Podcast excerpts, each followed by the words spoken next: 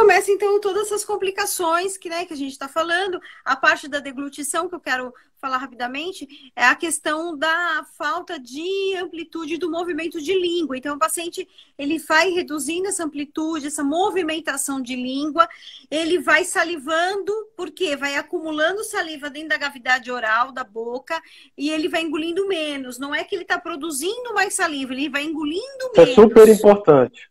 Então, tem que se fazer exercício para voltar aos movimentos orais de língua, bochecha, lábio, céu da boca. É importante esses movimentos, passar a língua nos dentes, coisas tão simples, vibrar a língua, é, é, anteriorizar e posteriorizar a língua, fazer movimentos com a língua, lateralizar, isso tudo é, parece bobo, mas ele surte um efeito muito grande para a salivação.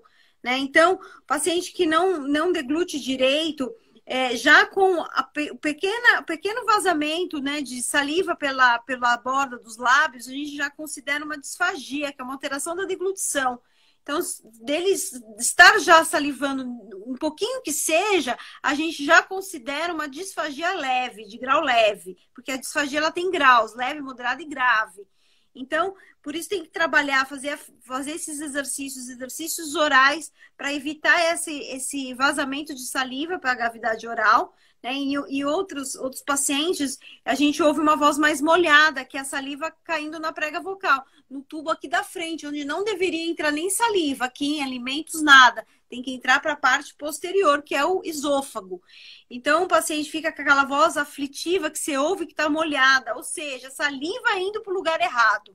Tá? E ele vai tendo microaspirações até desenvolver uma pneumonia. Então, é, são coisas que a gente consegue melhorar com simples exercícios, bem básico, e o paciente consegue ter uma melhor qualidade de vida. E outra coisa que a doença de Parkinson causa é a festinação da língua. Às vezes ele fica ensaiando para deglutir, aquela língua fica festinando na boca, ele fica aquele ensaio que nem a festinação da marcha, né? Que ele fica ali tentando dar, ele dá o passinho curto né? E, e, ele fica festinando né, a saída dele do passo. E a mesma coisa na, na, na deglutição com a, a língua. Né? E as pessoas às vezes não sabem que também pode manifestar na língua. Então, manifesta assim, ele fica ensaiando, e, ne, e nesse dele ensaiar para deglutir, ele vai, vai, vai, não consegue engolir. Então, ele vai ficando ensaiando com a língua e vai escorrendo o alimento por trás. E esse, esse alimento que escorre por trás, ele vai direto para para a via aérea, para o pulmão.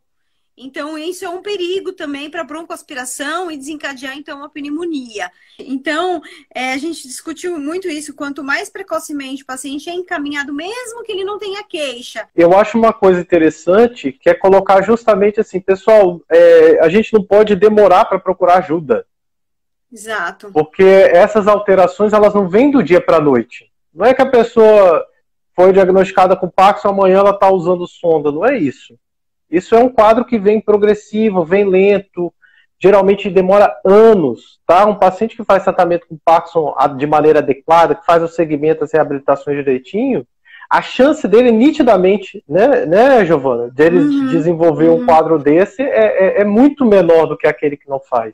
Encaminhar o paciente mais precocemente, então você garante os resultados mais rápidos, porque até porque a parte cognitiva do paciente ele, ele está bem para é responder melhor. Isso, isso a gente discutiu bastante nesse congresso início, a importância da, dos exercícios, né, desde o início, porque aí chega num, num fator mais, mais difícil, onde o paciente vai tendo muita dificuldade e às vezes ele não, ele não consegue fazer os exercícios ativamente, ele não consegue pensar nos exercícios, ele não consegue realizar ativamente, tem que ser feitos os exercícios passivamente.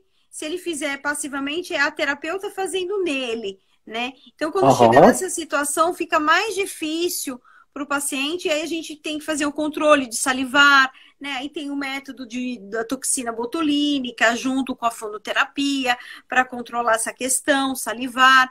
E, e, outra coisa que você disse, né, do, do treino, da, da, da, disciplina de se fazer o exercício, é fundamental ter essa disciplina com o paciente que às vezes é difícil ele ter, mas ele tem que ter essa, essa é, é, vestir a camisa mesmo, né? Eu tenho que fazer o treino, eu tenho que, eu tenho que me, me mexer, porque é isso que vai segurar, não é o remédio. Num, o remédio ele vai controlar os sintomas, mas a evolução da doença é o exercício.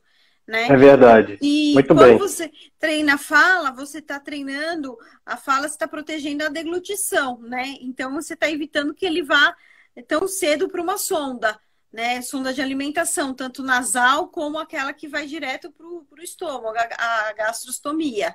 Né?